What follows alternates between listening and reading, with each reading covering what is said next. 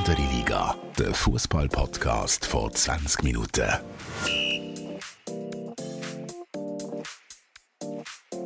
Willkommen zu einer neuen Episode von Andere Liga, der Fußball-Podcast vor 20 Minuten. Mein Name ist Tobias Wedermann, Sportchef vor 20 Minuten und ich bin auch heute mit dem wunderbaren Fabian Febu Rauch.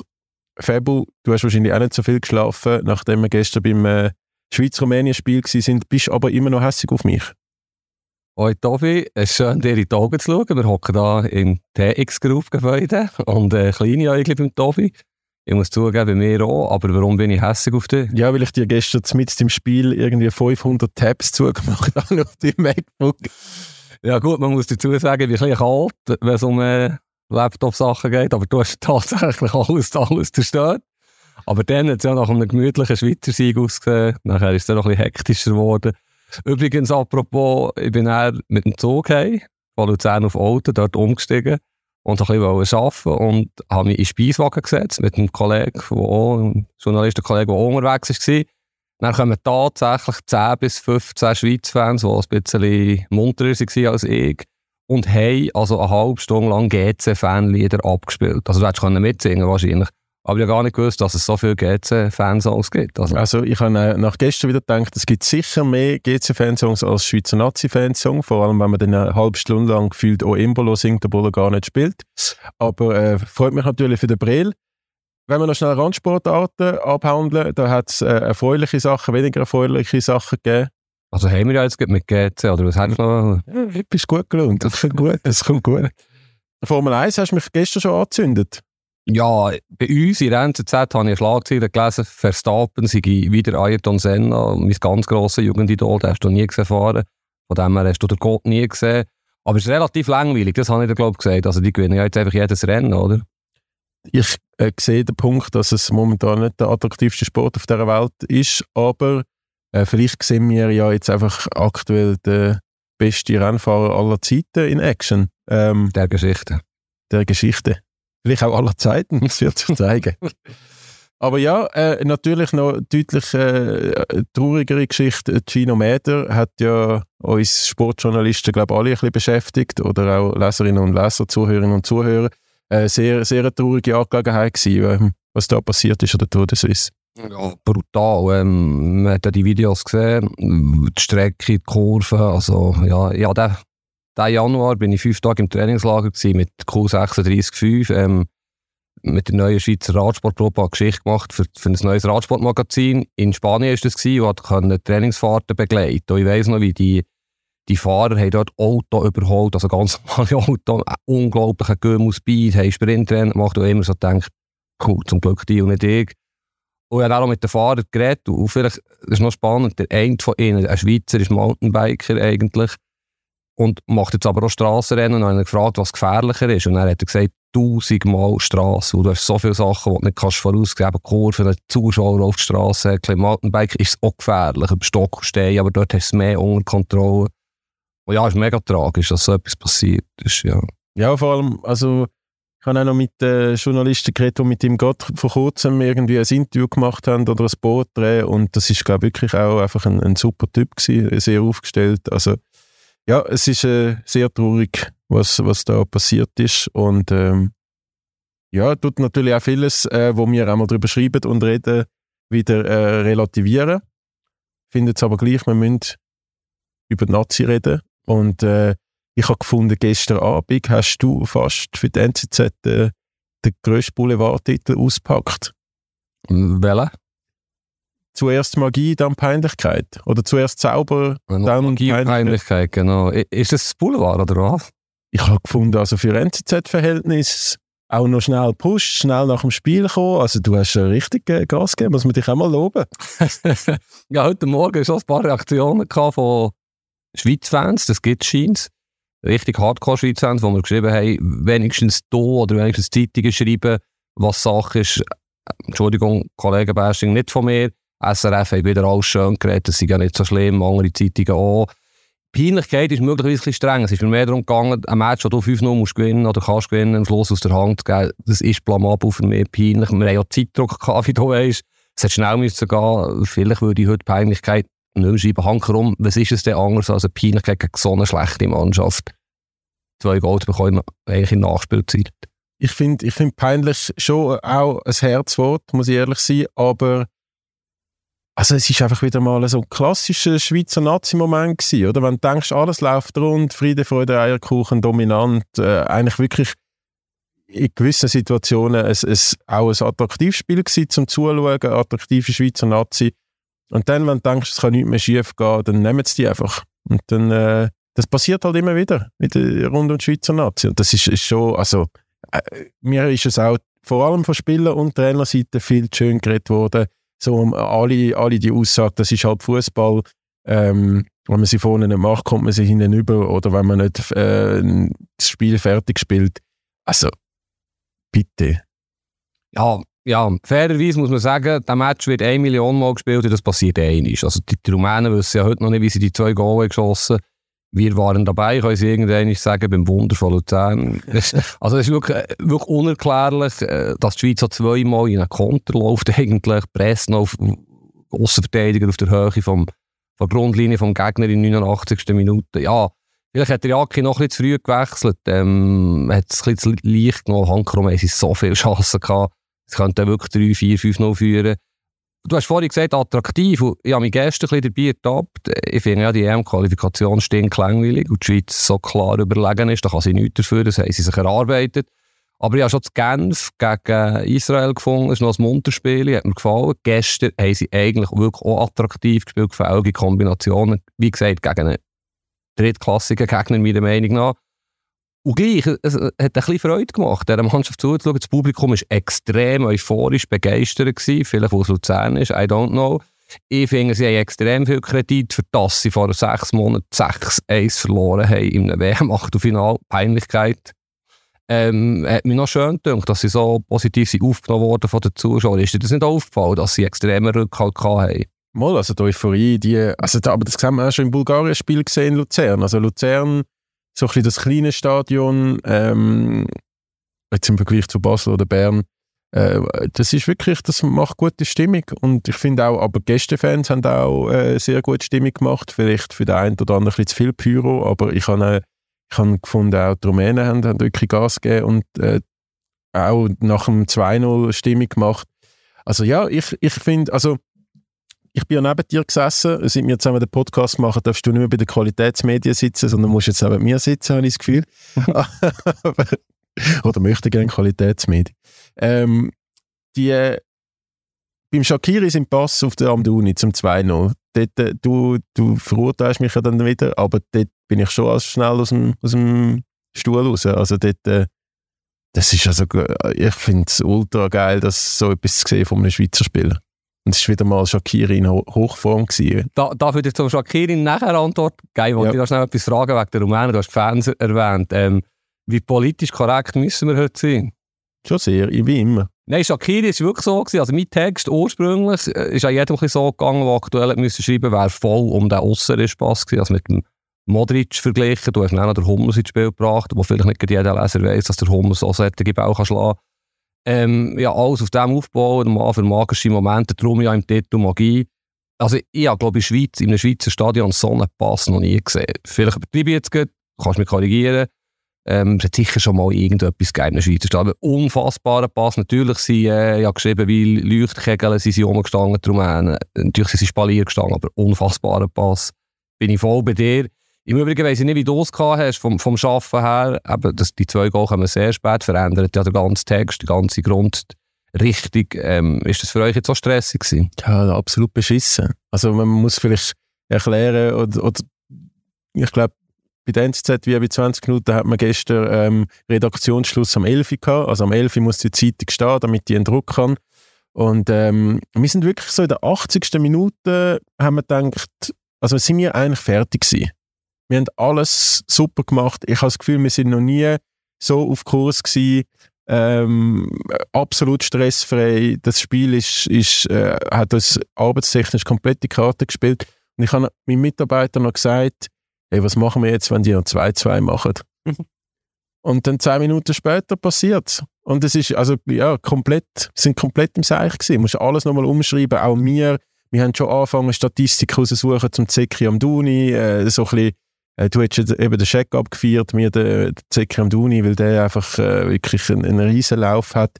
Äh, denkst du so, die Noten, die ich am machen war, habe ich tendenziell wirklich überall ein bisschen aufgerundet. Und dann kommen die zwei Goal, was soll ich denn jetzt mit diesen Noten machen, oder? Also einfach mal überall sicher abrunden und bei denen, wo, wo dazu beigetragen haben, dass hinten einfach plötzlich eins auf äh, äh, komplett Ruhezustand oder zu früh in der Garderobe äh, noch ein bisschen gegen korrigiert. Es, also, für mich ist es unverständlich, wieso dass das nachher können schief gehen. Ich, ich kann wirklich auch jetzt zwölf Stunden später ähm, bin ein bisschen sprachlos, wie, wie das noch können in die Hose gehen. Und ich muss dir ganz ehrlich sagen, 2-2, Manuel Neuer hat den gehabt. Das ist wahrscheinlich ein Goalie-Fehler, ja.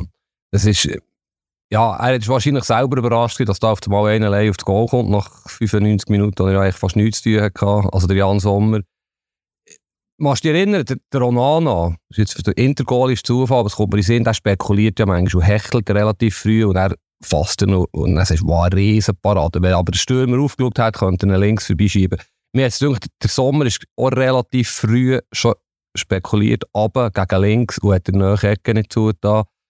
Ja, wahrscheinlich ist es ein Goalie-Fehler. Ich habe es jetzt nicht so geschrieben, aber ich habe es jetzt nochmal nachgeschaut und ich finde, er muss noch haben. Ich finde sowieso der Kobo der bessere Goalie. Das haben wir ja schon ein paar Mal diskutiert. Ja, deine Kollegen vom Kicker haben das gestern auch sehr, sehr deutlich gemacht in ihrem äh, Saisonrating von der Bundesliga. Kobel Nummer 1, der, der Sommer war sogar schlechter als ein Abstiegsgoalie. Ja, ja, der war weit hänger, der Sommer. Muss man, bei Gladbach ist er aber, glaube ich, mal erst gewesen, zweit. Also, äh, es sind schwierige Monate für den Sommer. Ich bin jetzt so gespannt, was er im Sommer macht. Ähm, ja, er muss unbedingt wechseln. Und auch dann, auch dann ist der Kobel der bessere Goalie. Natürlich gibt es eigentlich keinen Grund, den Goalie zu wechseln.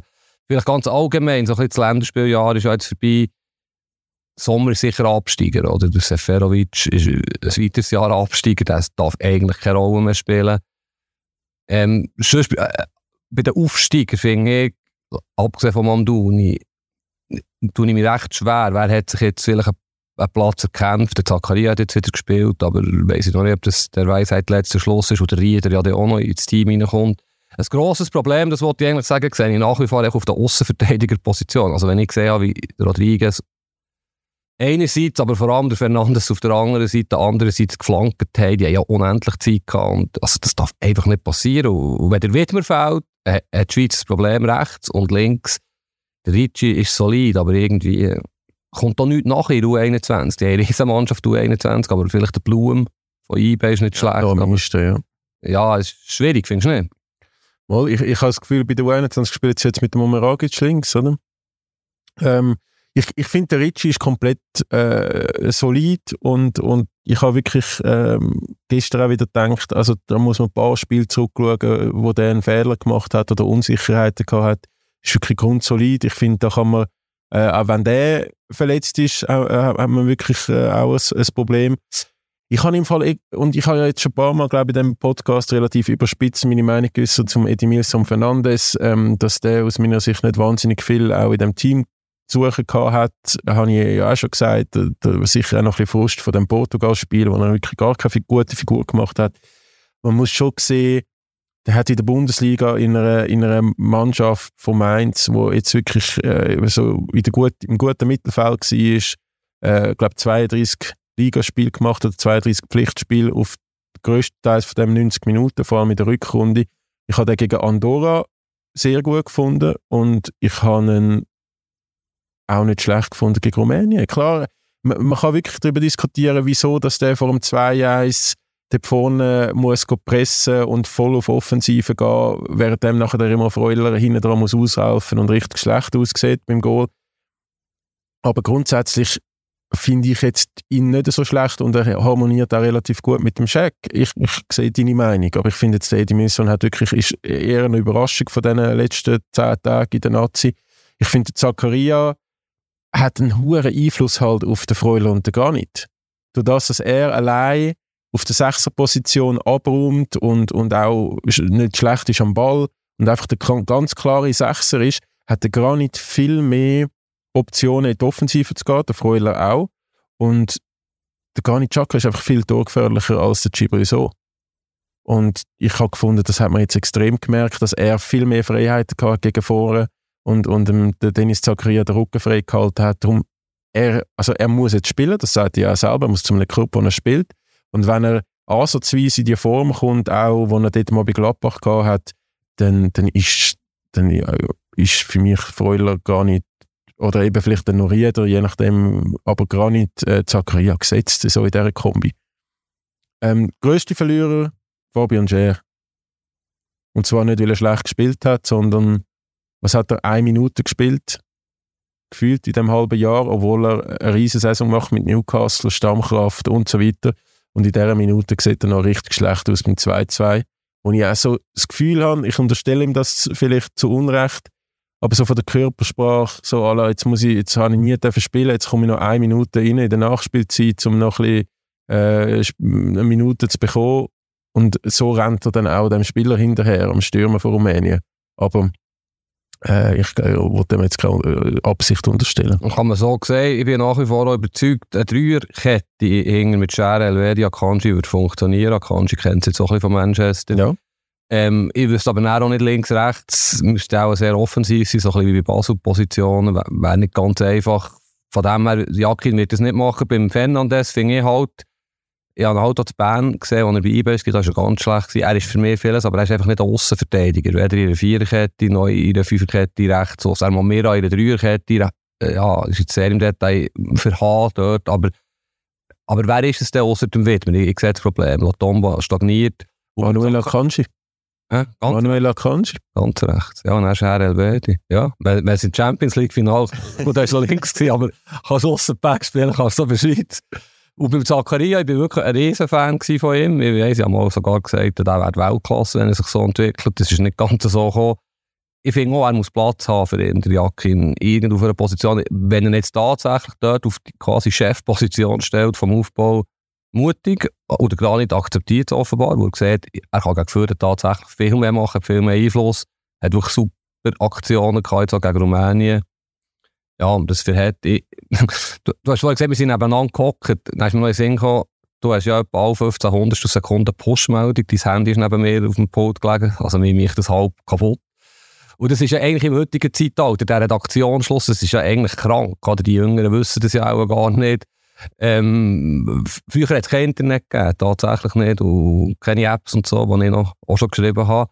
Und vielleicht wollte ich nicht zu fest langweilen oder die Leute, aber es hat schon ein paar Matches gegeben, wo so Sachen passiert sind, wo wirklich, wo ich, ja, ich bin relativ schnell. Nachher, du bist ja wie, im, du kennst es ja, du bist so in einem Film, in einem Modus und es funktioniert.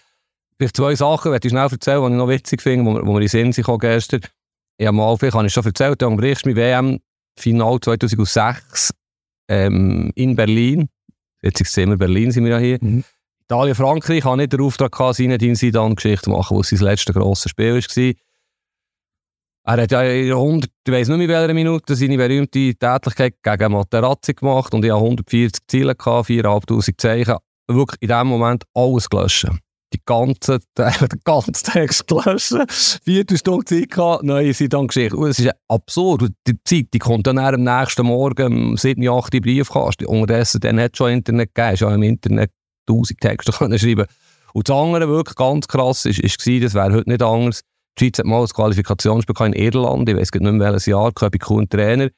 Und es hat drei Möglichkeiten gegeben. Bei einem Sieg wären sie direkt für, für eine WM oder EM qualifiziert gewesen, bei einem Unentschieden wären sie Parasch gekommen, bei einer Niederlage wären sie dritt worden und ausgeschieden.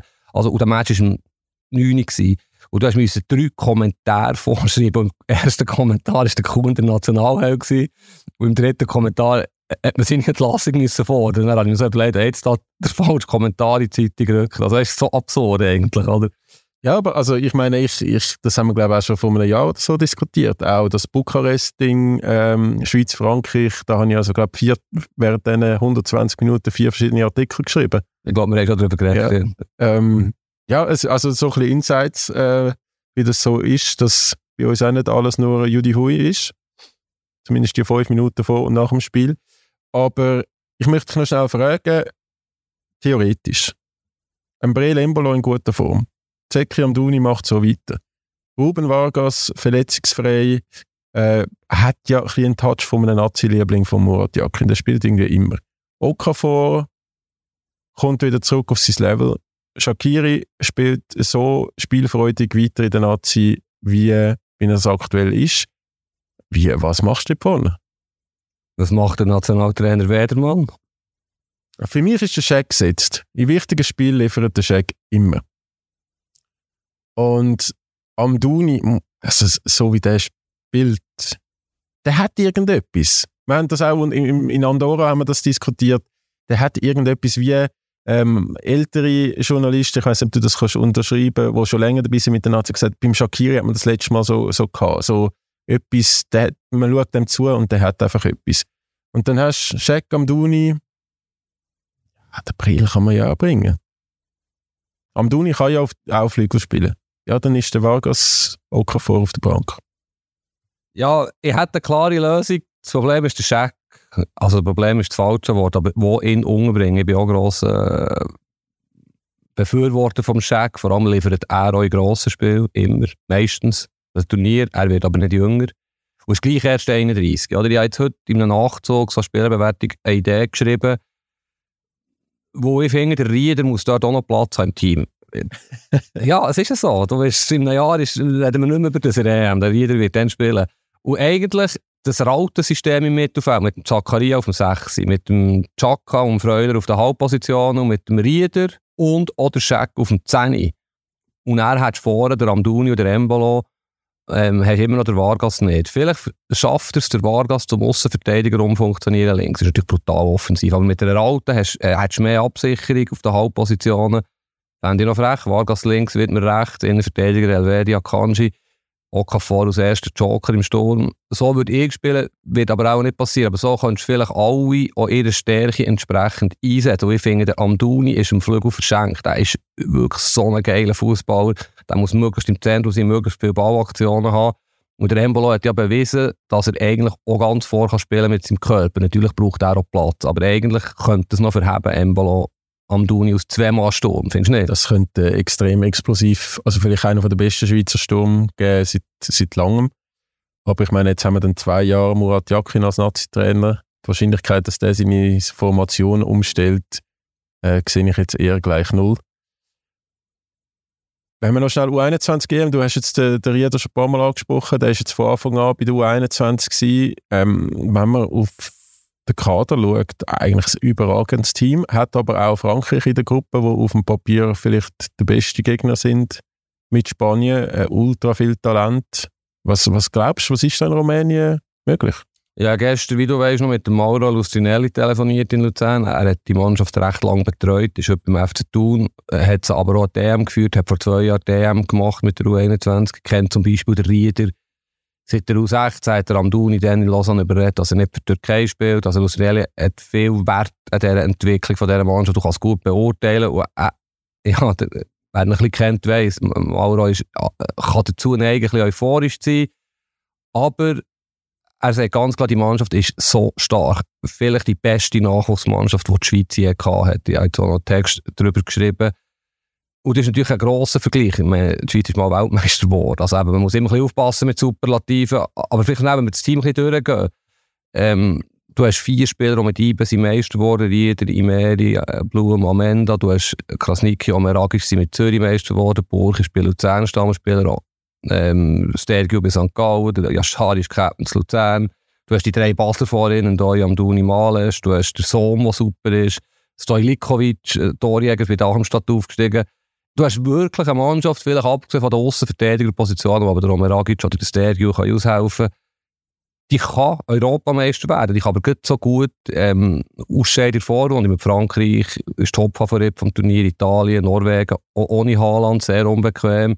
Und ich bin die Wettquoten anschauen, die es mich interessiert. Also Frankreich ist klar favorisiert und die Schweiz, also ein kleiner Pro-Typ, hat glaube ich 51. Also ich finde massiv zu hoch. Der EM-Titel, ja. Massiv zu hoch es ist wirklich eine gute Mannschaft. Natürlich haben die Italiener auch Tonali und die Franzosen ein super Team. Du kannst auch in Vorrunde ausscheiden, aber sag mir, eine Schweiz, also es sind so viele Spieler, die bei Top-Clubs in der Schweiz prägend sind, findest du nicht? Ja, ich habe mir das letzte Jahr überlegt und zum Beispiel, ich glaube, so eine der ersten sehr intensiven Berührungen mit der U21 hatte ich als Fan im Hardturm, wo die U21 EM in der Schweiz war. Alex Frey hat dort noch äh, bei der U21 mitgespielt. Und ich habe wirklich das Gefühl, wie du richtig sagst, die U21 hat noch nie schon so früh so viel Erfahrung gehabt. Eben, man redet da von Captains, Leistungsträger, Supertalent, ähm, meisten Aufsteiger in der Bundesliga. Die haben alle Momentum, die sind alle komplett im Flow. Ich glaube, die haben es auch als Team sehr gut. Vielleicht machen sie eins auf klassische Schweizer Nazi, wo, wo man dann, wo es dann durch Gruppen marschieren und im Achtelfinal gehen jetzt irgendwie gegen weiss ich was raus, oder Viertelfinal, sorry, gibt ja kein Achtelfinal. Ähm, aber also eigentlich, die Hoffnungen dürfen durchaus groß vorhanden sein und ich bin, ich bin, ich freue mich auch, das jetzt noch zu. Ich habe schon Angst gehabt, ich, ich muss mich jetzt da nur noch um Trainingslager von Superligisten kümmern, aber äh, ich freue mich jetzt auf die U21 EM. Gehe vielleicht auch noch auf Rumänien. ja, Bukarest ist schön, weißt du noch? Ja. Gut, ich weiß gar nicht, dort ist auch das Finale oder so. Weißt du, sie haben ja wirklich viele Spieler, die schon sehr weit sind. Und das sagt auch der Lustinelli, sagt, er hat immer, wo er Trainer war, noch gesagt, die Mannschaft wäre Top 3 Super League. IB und Basel sind auch besser. Mittlerweile ist es so weit, dass er sagt, höchstens IB ist besser. Eben, ja, Schari Amdouni würde bei IB spielen, zum Beispiel. Und Ragic vielleicht auch. Es ist wirklich eine coole Mannschaft. Und die Mischung stimmt offenbar auch zwischen Romans und Deutschschweizer, zwischen sehr viel Häuptlinge, aber Lustinelli sagt, die sind so lange zusammen, die haben so einen guten Teamspirit, das sagen ja die Spieler. Klar, ich habe noch nie einen Spieler gehört, der sagt, wir haben eine Stimmung, aber offenbar ist es wirklich so, dass sie beim Morgen noch zusammenbleiben hocken und so. Ja, ich freue mich wirklich auch. Ich finde U21 oder auch U20 WM habe ich jetzt ein bisschen verfolgt. Finde ich immer spannend, wo du so ein bisschen die kommenden äh, Superspieler siehst. Und es ist ja auch ein gutes Zeichen. Die Rumänen sind ja das beste oder das schlechteste Beispiel, was passieren kann. Wenn man nicht gut arbeitet im Nachwuchs, sie sind ja vor 30 Jahren top gewesen. Ähm, WM 94 zum Beispiel. Heute sind sie wirklich nichts mehr. Es kann schnell wieder ändern. Habe jetzt bei der Schweiz nicht so Angst, wo wirklich gut geschafft wird im Nachwuchs. Auch die jüngeren Jahrgänge, da kommen Superspieler nach 16, 17-Jährigen, die schon in Top-Clubs sind im Ausland. Für so ein kleines Land, und das hat gestern ein Journalist mir noch gesagt, wo ich gesagt habe, das kann doch nicht passieren wir sind 8, 9 Millionen Einwohner. Ich weiß nicht, wie viel das für die Schweiz spielberechtigt sind. Erstmal die Hälfte sind Frauen. Also so groß ist das Reservoir nicht. Für das ist ja die Mannschaft oder eben auch der Nachwuchs eigentlich exzellent, oder? Ja gut, da gibt es noch Uruguay und Kroatien, die noch vorbildlicher sind. Das stimmt. Ähm, aber ja, also ich meine, da, wir dürfen uns da wirklich glücklich schätzen.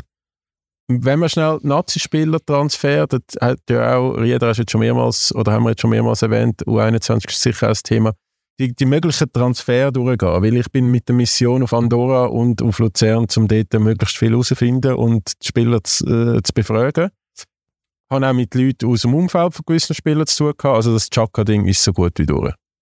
Bist du da, hast du einen ähnlichen Wissensstand? Ja, mit unserem gemeinsamen Bekannten aus dem Chaka-Umfeld auch telefoniert kürzlich, vor, vor ein paar Tagen.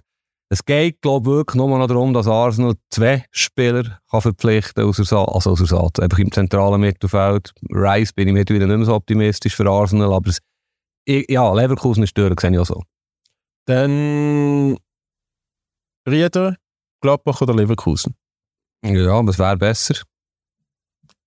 Gladbach kommt wahrscheinlich mehr Spielzeit über, wenn Leverkusen äh, der Amiri wollte ja glaube ich nicht verlängern und Amiri geht, dann hätte es den Platz für gar nicht und Rieder im Mittelfeld. Das wäre irgendwie auch noch sexy mit, äh, mit einem der besten Mittelfeldspieler als Trainer von den letzten Jahren, mit dem Xabi Alonso. Ich glaube, Leverkusen kann sicher zahlen, bei Gladbach wäre gesetzt, aber die, dort scheitert es glaube ich, aktuell noch am, am Bargeld.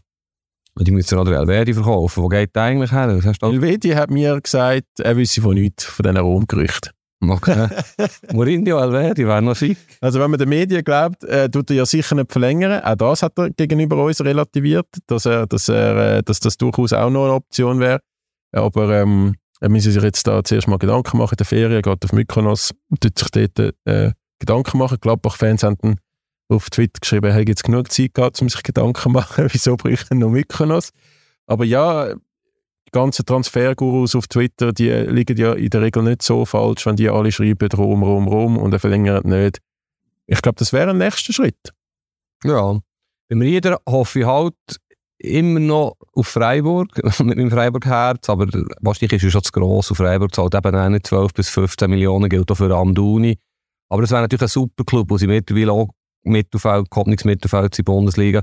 Gladbach ist einfach, mir passt irgendetwas zu Gladbach nicht ich finde den Jerry super sehr an, aber äh, Wirkus und das ganze Umfeld, äh, kein Geld, die Transferpolitik, auslaufende Verträge, das darf nicht passieren. Jetzt haben sie schon das Problem mit LWD Neuhaus.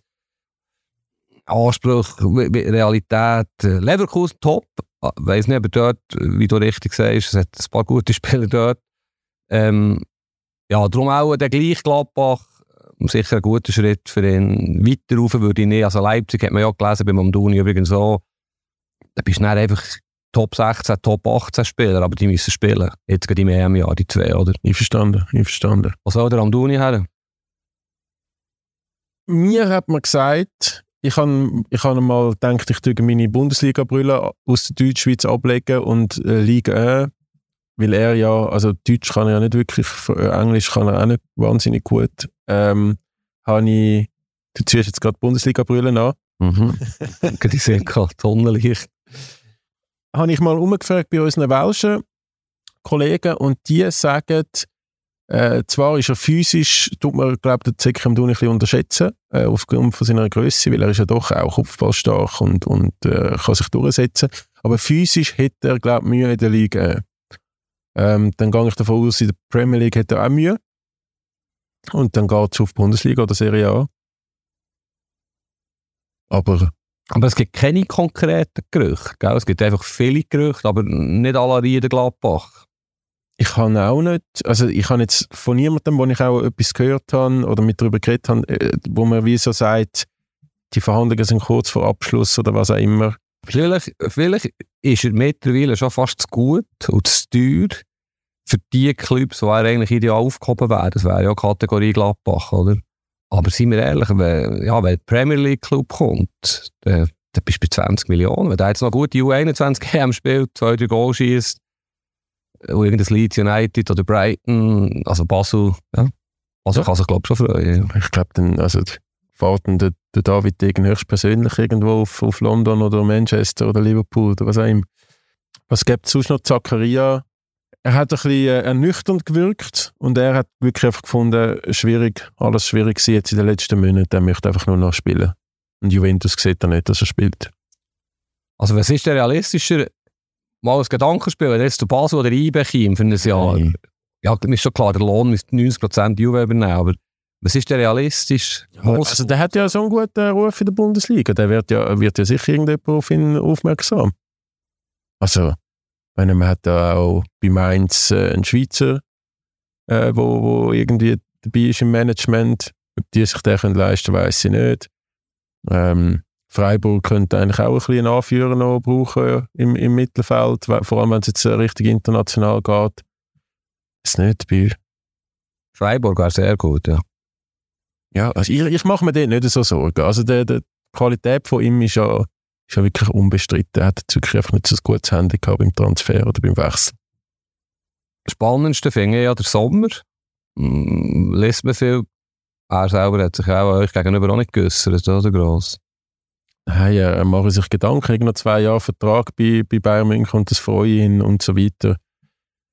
Ich glaube nicht, dass er die Chance genutzt hat, jetzt in diesem halben Jahr, dass er, dass er kann bleiben kann. Vielleicht, also Klar auch Umstände, die nicht glücklich sind für ihn. Aber äh, ich weiß aber auch nicht, wo er jetzt. Ich weiß wirklich nicht. Monaco. Ja, nehmen wir einfach Nummer eins ist, der hat sicher auch einen schönen Lohn. Darfst du nicht unterschätzen. Gut, ja. Bayern wird sicher auch nicht unglücklich sein, wenn sie ihn abschieben und noch, nur noch die Hälfte oder ein Drittel vom Lohn müssen zahlen. Aber es ist ja klar, dass er weg muss. Also, das ist jedem klar. Und ich finde es auch noch witzig, dass sowohl er als auch der Neuer in ihrem Nationalteam die Nummer 1 sind, aber eigentlich nicht, nicht der beste Goalie vom Land sind. Also der Testegen hat ja das krasse sind Türkei Süddeutsch am Samstag, wo er sagt, er sagt sich als Nummer 1, im Moment sei die Nummer 1, mal schauen, wenn er gut spielt, bleibt Nummer 1. Das hat der Kobu so noch nie gesagt. Obwohl er es auch denkt, jetzt noch. Der denkt das ganz natürlich, ja. ja. Also momentan ist mir, glaube ich, sowieso lieber im Goal von der Schweiz als bei den Deutschen. Schöne Überleitung. Ja. Wenn wir noch schnell, ist ja eigentlich Nations League Finalturnier gewesen. das hat mich gar nicht interessiert. Das ist krass. Ich, ich habe ein geschaut wegen den Italos, Modric, aber irgendwie die doofen Spanier, Entschuldigung, ihre Spielweise ist doof, nicht Spanier sind doof. Das ist so langweilig.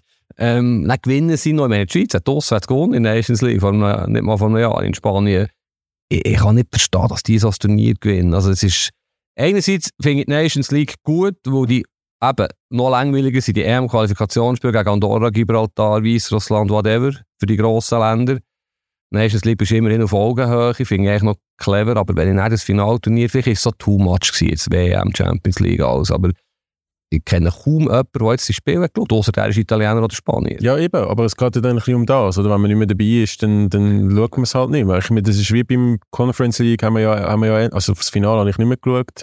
Ähm, wenn Basel dabei gewesen wäre, wäre ich natürlich äh, tagelang euphorisch gewesen rund um das Finale. Es ist, es ist jetzt halt einfach so.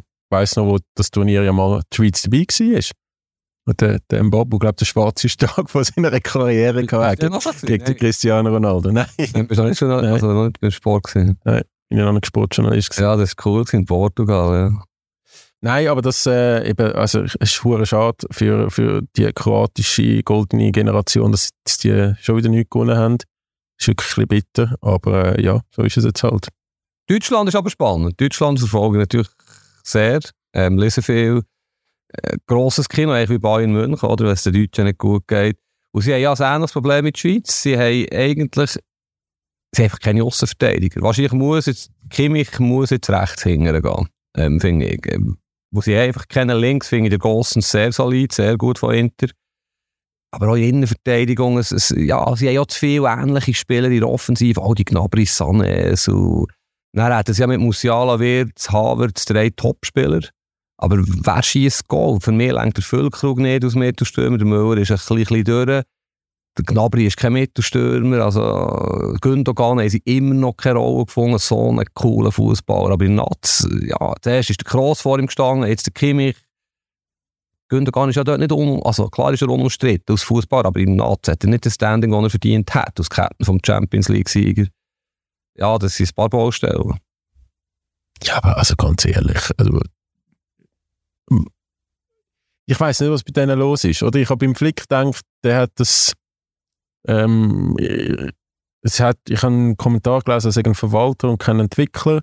Mag ja sein, aber wenn du die ganze Klasse, die du dort hast, eigentlich richtig verwaltest, dann solltest du ja können, äh, deutlich höhere Ansprüche setzen als Unentschieden gegen Ukraine und Polen. Ähm, ja, es ist auch, es ist auch so ein bisschen unruhig permanent. Also jetzt, äh, ich weiß auch nicht, ob das ein mediales Thema ist, aber jetzt hat man sich da komplett äh, auf den Kimmich eingeschossen. Ähm, aber ich, ich habe einfach das Gefühl, es gibt zu viel, zu viel Experiment, oder? Also der, der Murat Yakin tut immer wieder mal irgendwelche lustige äh, Vögel einladen, wo, wo man nicht auf, auf, auf dem Radar hat, aber die, die hocken dann zwei Spiele auf der Tribüne oder spielen zwei Minuten oder so. Aber die spielen dann die plötzlich und dann hast du so Wagelmanns, wo, also der ist noch nicht allzu lange beim HSV rumgeguckt, den hätte ich jetzt also niemals in der deutschen Nationalelf gesehen. Äh, auch bei allem Respekt, der Berisha von Augsburg, es kann jetzt nicht sein, dass das äh, einer der besten Stürmer von Deutschland ist. Du hast einen Havertz, wo, wo auf dem 10 oder im offensiven Mittelfeld wahrscheinlich zu den Besten könnte gehören ähm, in Europa, wenn, wenn, wenn er sein Potenzial richtig abruft, wie er es ja bei Leverkusen zeitweise gemacht hat. Aber auch als, als Neuner habe ich den jetzt bei Chelsea nicht so schlecht gefunden, wenn, wenn der richtig einsetzt ist. Also ich verstehe überhaupt nicht, wieso dass die so das Theater haben, wieso dass auch ein Säule einfach jetzt irgendwie so fast schon ein bisschen gemobbt wird. Ähm, der, also bei Dortmund hat der Rechtsverteidiger gespielt, wieso kann er es dann nicht bei, bei der Schweiz, äh, deutschen Nationalmannschaft? Ich, ich, komme, ich komme nicht raus, was bei den Deutschen los ist. Ich glaube, es ist auch sehr viel kaputt gegangen in den letzten Monaten. Gerade der WM mit diesen Bändeli-Geschichten, wo die Hälfte der Mannschaft hat sich politisch äußern, die anderen nicht. Ich glaube, der Kimmich ist zerfressen von Ehrgeiz, was man so gehört. Und das ist gut und schlecht. Ja, Weißt du, ich glaube, sie haben schon auch der Säule. Säule ist ein gutes Beispiel.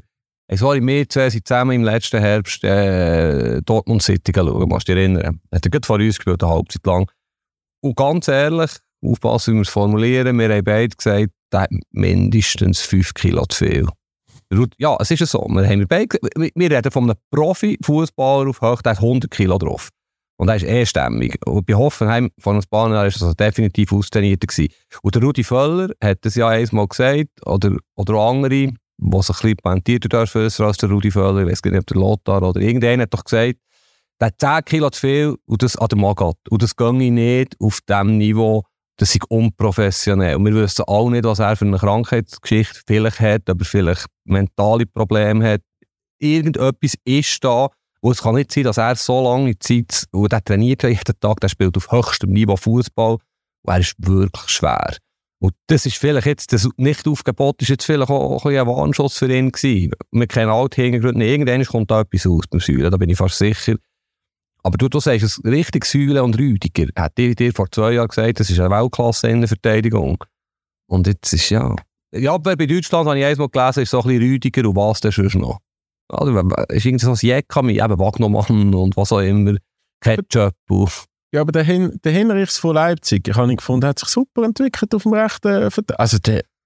Was? Henrichs, das, ja, ja, der ist solid. Der kann links ja, ich finde, der ist auch noch ein, ein Typ. Und ich glaube, das ist ja dann ein, äh, ein ähnliches Problem wie und da, da, da gibt es definitiv Parallelen, dass man, dass man offenbar bei Bayern München ein Leaderproblem hat, wo der Kimmich auf vorderster Front ist und bei der deutschen Nationalmannschaft hat man ein Leaderproblem, wo der Kimmich auf vorderster Front ist. Vielleicht bräuchte er einfach noch, wie sagst du das beim gar nicht einmal, einen starken Gegenpol. Mhm.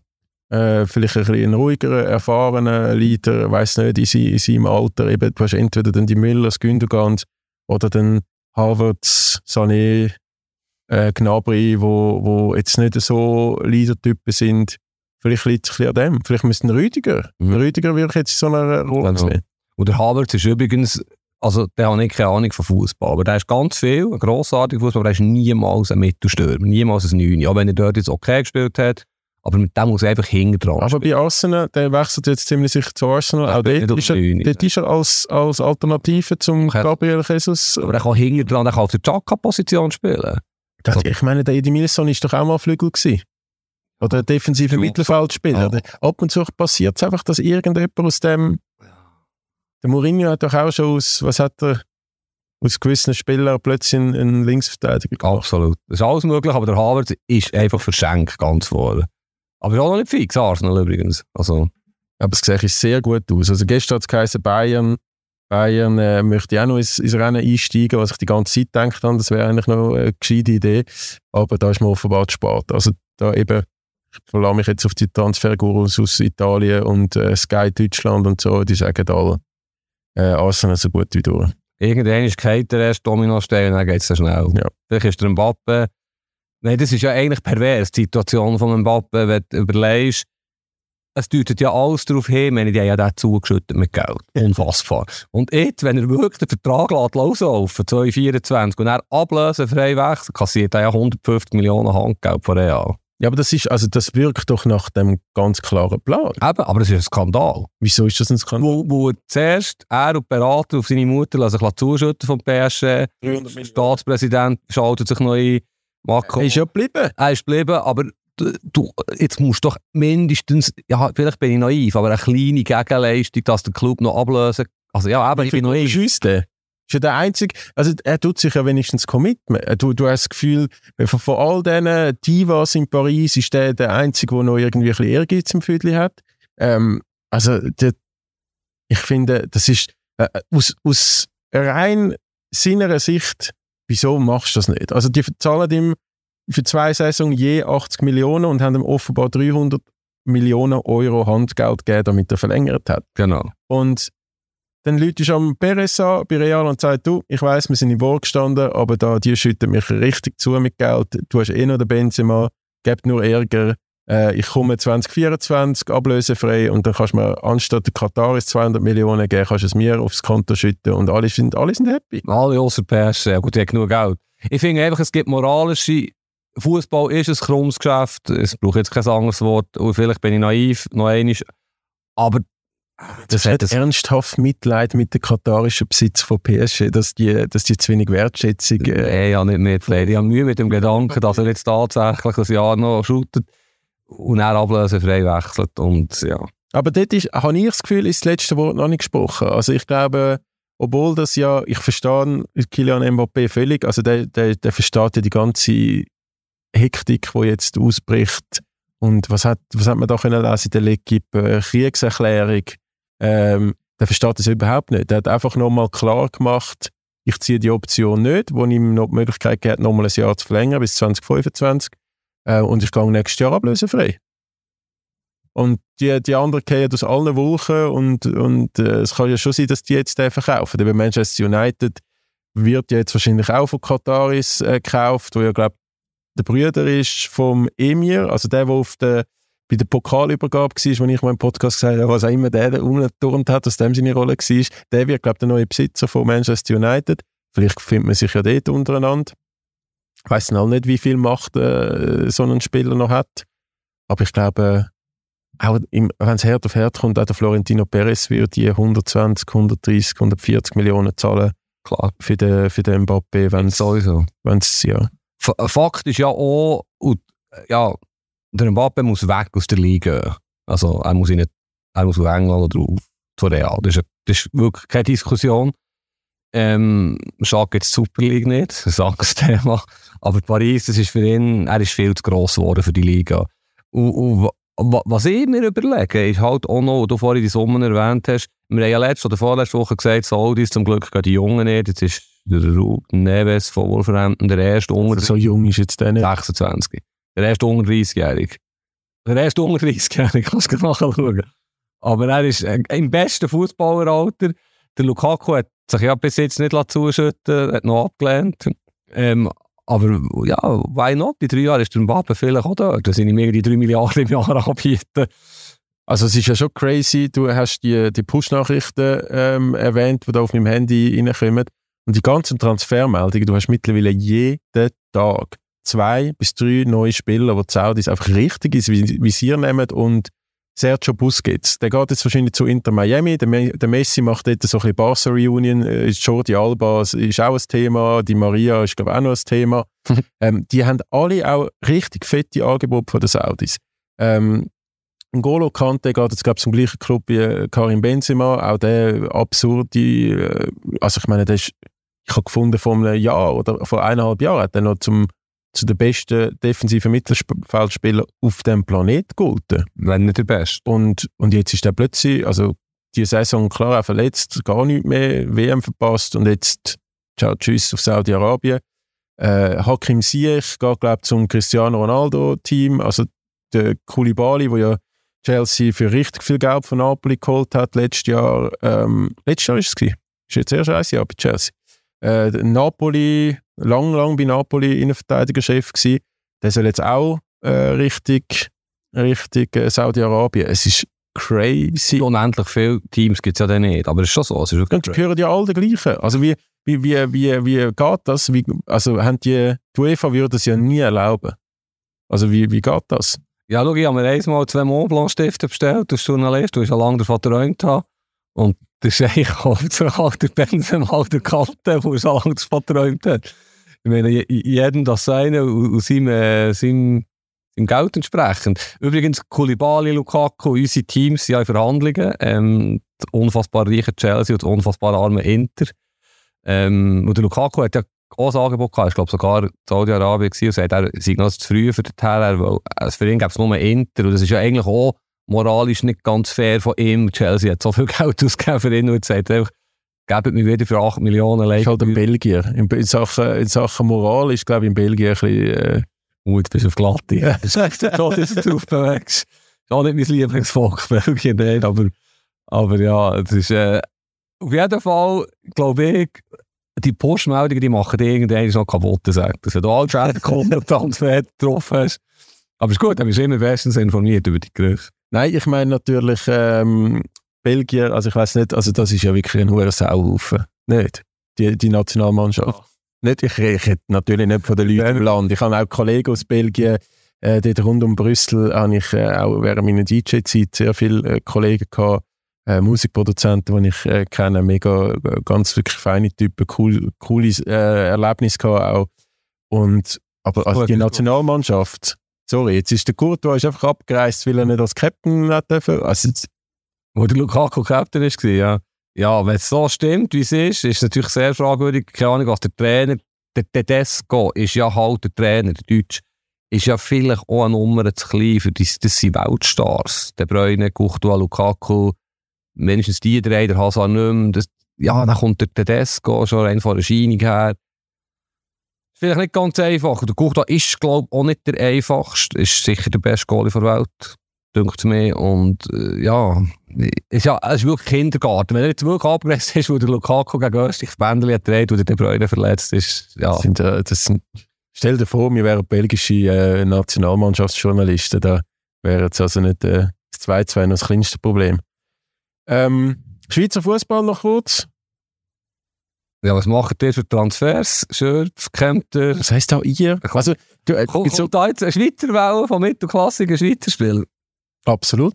Absolut. Ich habe gestern, wo äh, der Blickpush kam, ist, dass der RNR-Diok zurück in die Schweiz kommt, habe ich gedacht, kommt der, kommt der auch nicht zu GC? Aber nein, das ist, also gemäß Blick gerade zum, äh, zum FC Schaffhausen. Ja, also es gibt nicht auch den einen oder anderen, den ich jetzt noch würde würd sehen, um irgendwie zurückzukommen.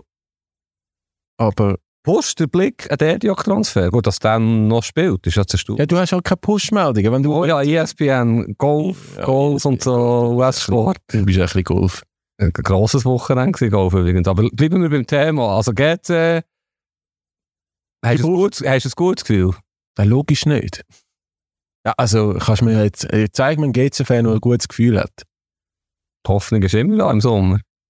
Ich, ich hoffe, da kommen zwei, drei gute äh, Spieler aus Wolverhampton. Vielleicht so ein Totti Gomez könnte, könnte wieder zurückkommen. Ich glaube, bei Wolverhampton hat er sich nicht so richtig durchgesetzt. Ist jetzt sogar in der portugiesischen Nationalmannschaft aufgeboten. Ähm, ja, ich weiß nicht, wie der zu Zürich und GC steht, aber Was ist echt Pusic passiert? Weißt du da etwas? Es ist ein bisschen Aussage gegen Aussage. Pusic sagt, er geht, hat sich nicht um mehr bemüht, geht, er sagt, der Pusic ist freiwillig verzichtet. Weißt du etwas? ich weiß es, da bin ich, Stimmt. Pusic bin ich wirklich äh, nicht so involviert. Sein Berater ist der Philipp Degen, oder? Ja. Er hat es doch gesagt, das war auch mal, gewesen, aber ja.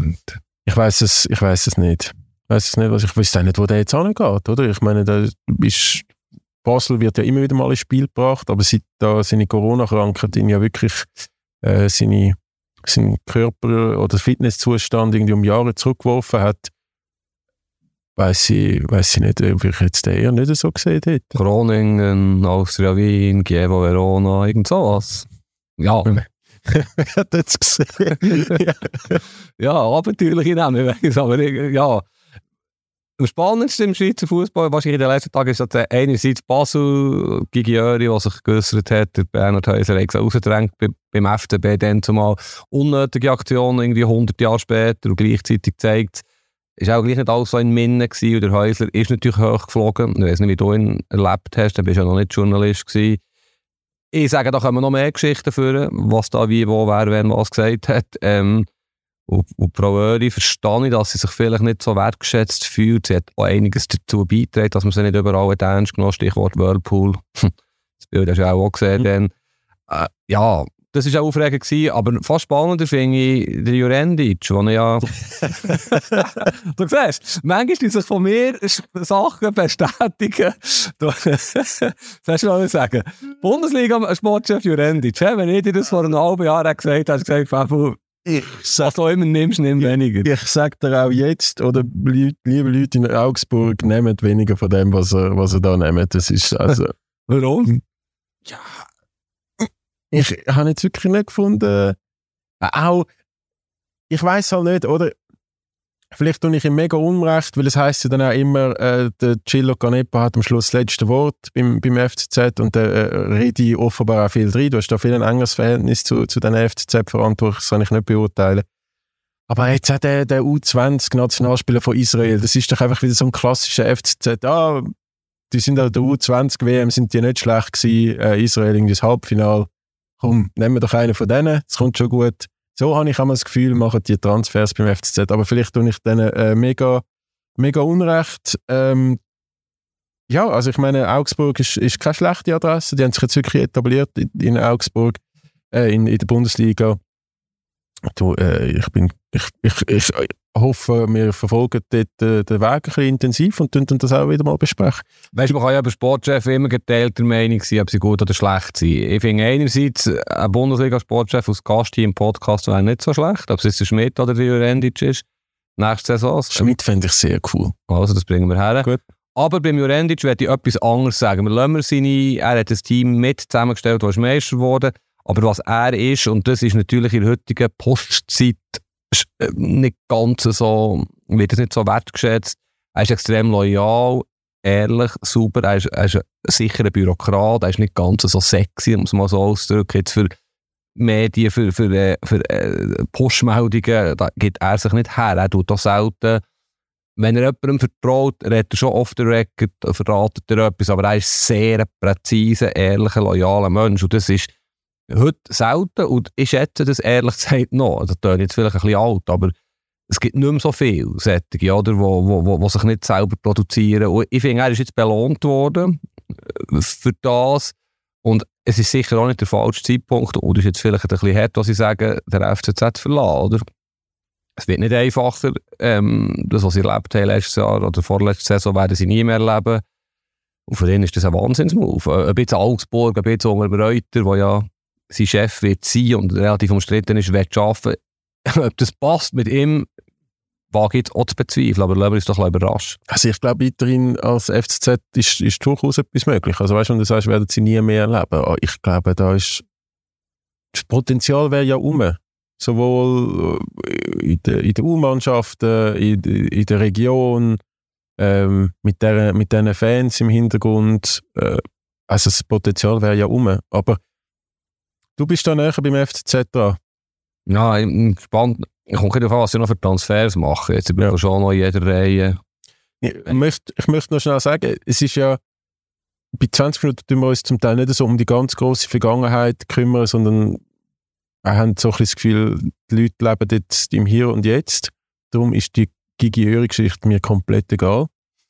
Ähm, ja, weil das ist, also was hat das jetzt für einen Einfluss auf den FC Basel heute? Eine Mediengeschichte. Es ist einfach ein eine Mediengeschichte. Und ähm, ich habe mehr gefunden, ich kenne den Bernhard Häusler nicht persönlich. Äh, war in, in meinem Team hat schon Kontakt mit ihm. Er ist, glaube ich, ähm, ein angenehmer Redepartner, wenn's, oder, oder wirkt auch sehr äh, gut informiert, ähm, hat Ahnung von Fußball. Man muss ja schon sagen, nach dem Höhenflug vom FCB ist er mal bei GC noch irgendwie als Berater tätig gewesen, jetzt beim FC Basel, bei Chicago Fire ist jetzt nicht so, als sind das alles Erfolgsgeschichten. Ja, bei Tour ist er auch, beim Verband hat er auch mitgearbeitet. Ich glaube auch, er ist sicher auch teuer, was man so gehört. Ja. Ja, aber das kann ich jetzt auch zu wenig beurteilen. Er ist smart, er verkauft sich gut. Ich habe aber den ja nie Basel betreut, aber ich habe von Journalisten gehört, er kann ja auch WhatsApp-Meldung oder SMS schreiben zu bestimmten Uhrzeiten, die sie sich haben. Also eben, er hat auch, ich finde das auch nicht schlimm. Das finde ich auch nicht, das finde ich eigentlich cool. Einer, der gezeigt was Sache ist. Ich habe es nicht gewertet, ich habe es mehr beschrieben. Und er hat sich aber ein super Standing, eine super Aussendarstellung erarbeitet, hat natürlich mit dem Georg Heitz Sportchef eine riesige Erfolgsgeschichte geschrieben, muss man schon sagen. Und wenn es jetzt heute heisst, sie haben überdimensionierte Apparate hingeladen, der Burgen der Nachfolger hat nochmal können verlieren, ist das auch ein bisschen zu einfach. Und in ihren Jahren hat es ja funktioniert. Mit Unfall, er hat unglaublich viel Geld hingelassen, direkte Qualifikation für die Champions League. Ja, jetzt sind wir in der Vergangenheit, was dich nicht so interessiert. Aber es ist eine spannende Vergangenheit, wo, wo Basel ist der grösste Club in der Schweiz und sie haben jetzt grosse Probleme im Moment und ja, da trauen wir halt diesen Zeiten nach. Also so optimistisch wie ich beim FCZ bin, dass die nicht unbedingt jetzt für immer äh, Drittletzte oder Viertletzte werden ähm, so optimistisch bin ich auch beim FCB, dass dort, äh, ich glaube, dort fehlt im Fall nicht wahnsinnig viel, um wieder richtig oben können mitspielen Aber ich hoffe, die werden das dann auch in der, schon in der kommenden Saison dann wieder mal beweisen. Sie werden wahrscheinlich zweit, ja. Lass mal mal an. Hinter geht's. Hinter geht's. äh, ich habe zum Abschluss habe ich, äh, noch etwas Schönes, kurz bevor wir unseren Podcast gestartet haben, hat die UEFA das neue Maskottchen für die EM in Deutschland bekannt gegeben. Es hat Hosen an, was ja für ein Maskottchen für ein Turnier in Deutschland nicht üblich ist. Äh, für die, die noch den Goleo kennen von der WM 2006. Und es gibt vier Namen, die sie vorschlagen, die es heissen könnte. Das sind alles Wortspiele mit Bär, weil es ein Teddybär ist. Mhm. Albert, Bernardo, Bernhard oder Herzi von Bär. Was? Herzi von Bär. Was ist dein Favorit? Ich bin ganz klar Team Bernardo. Aber das ist brasilianisch, Bernardo. Albert. Ah, Bernardo, Bernhard. Ja, eben, das Wortspiel. Von Bär. Äh, Ehrlich gesagt finde ich auch 4 Gaga. Da hat sich irgendeine Firma also, Millionen oder Hunderttausende von Euro verdient mit diesen Vorschlägen. Bernhard. Ja gut, vielleicht bin ich da zu alt für Sachen. Du bist für Bernardo. Ich bin absolut für Bernardo.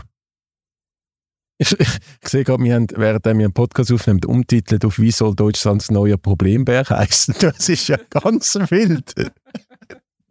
eben, für, eben für Hansi. Oder Schweine. Nein, du bist für Herzi von Bär. Herzi von Bär. Herzi von Bär. Gut, ähm, ich habe gedacht, du fändest das lustiger, aber da bin ich vielleicht ab und zu, da kommt das Kind in mir wieder führen, wenn ich dir auch alle Tabs zumache auf dem äh, Laptop. Da ist eben noch der Altersunterschied erkennbar zwischen. Ich frage doch unseren Sohn. Gut. Fragst du Etienne, was er dazu meint. Dann würde ich sagen, wir sind am Abschluss. Äh, nächste Woche gibt es eine sehr spannende Folge mit einem Gast. Verratet immer noch nicht. Also genau, jetzt haben wir ja zwei Gäste nacheinander. Ja, back also, to back. Ja, back to back. Ja, zwei Gäste hintereinander. Äh, vor allem dann richtig, äh, wenn ihr alle in den Bergen oder am Strand an der Ferien sind und die Sonne geniessen, könnt ihr dann unseren zwei Gästen zuhören. Ich freue mich auf beide extrem. Dann haben wir irgendwann noch einen Gast von GC, ohne viel zu verraten, oder? Wille. Du hast den angeschleppt. Was? ich habe das, glaube ich, schon wieder vergessen. Okay. Ja, in dem Fall. Kommt noch einer von GC, ich weiß von nichts. Müssen wir dann nachher nach der Aufnahme noch miteinander reden, was ich da mal angekündigt habe. Auf jeden Fall wünsche ich euch eine ganz schöne Woche. Geniessen das tolle Sommerwetter noch, solange es äh, hebt. Und Fabu, dir zeige ich jetzt ein bisschen die schöne Stadt Zürich noch zum Mittag. Genau, apropos Sommerwetter, geht mal auf Bern in die Aare. Ich war auf der ganzen Welt in den Gewässern. Die Aare ist einzigartig. Du, ich weiß nicht, du kannst auch nicht so gut schwimmen, kann ich mir vorstellen. Ja, hebt Sorge im Wasser, äh, an der Sonne, wo auch immer, im Büro. Macht's gut, schöne Woche. Andere Liga, der Fußball-Podcast vor 20 Minuten.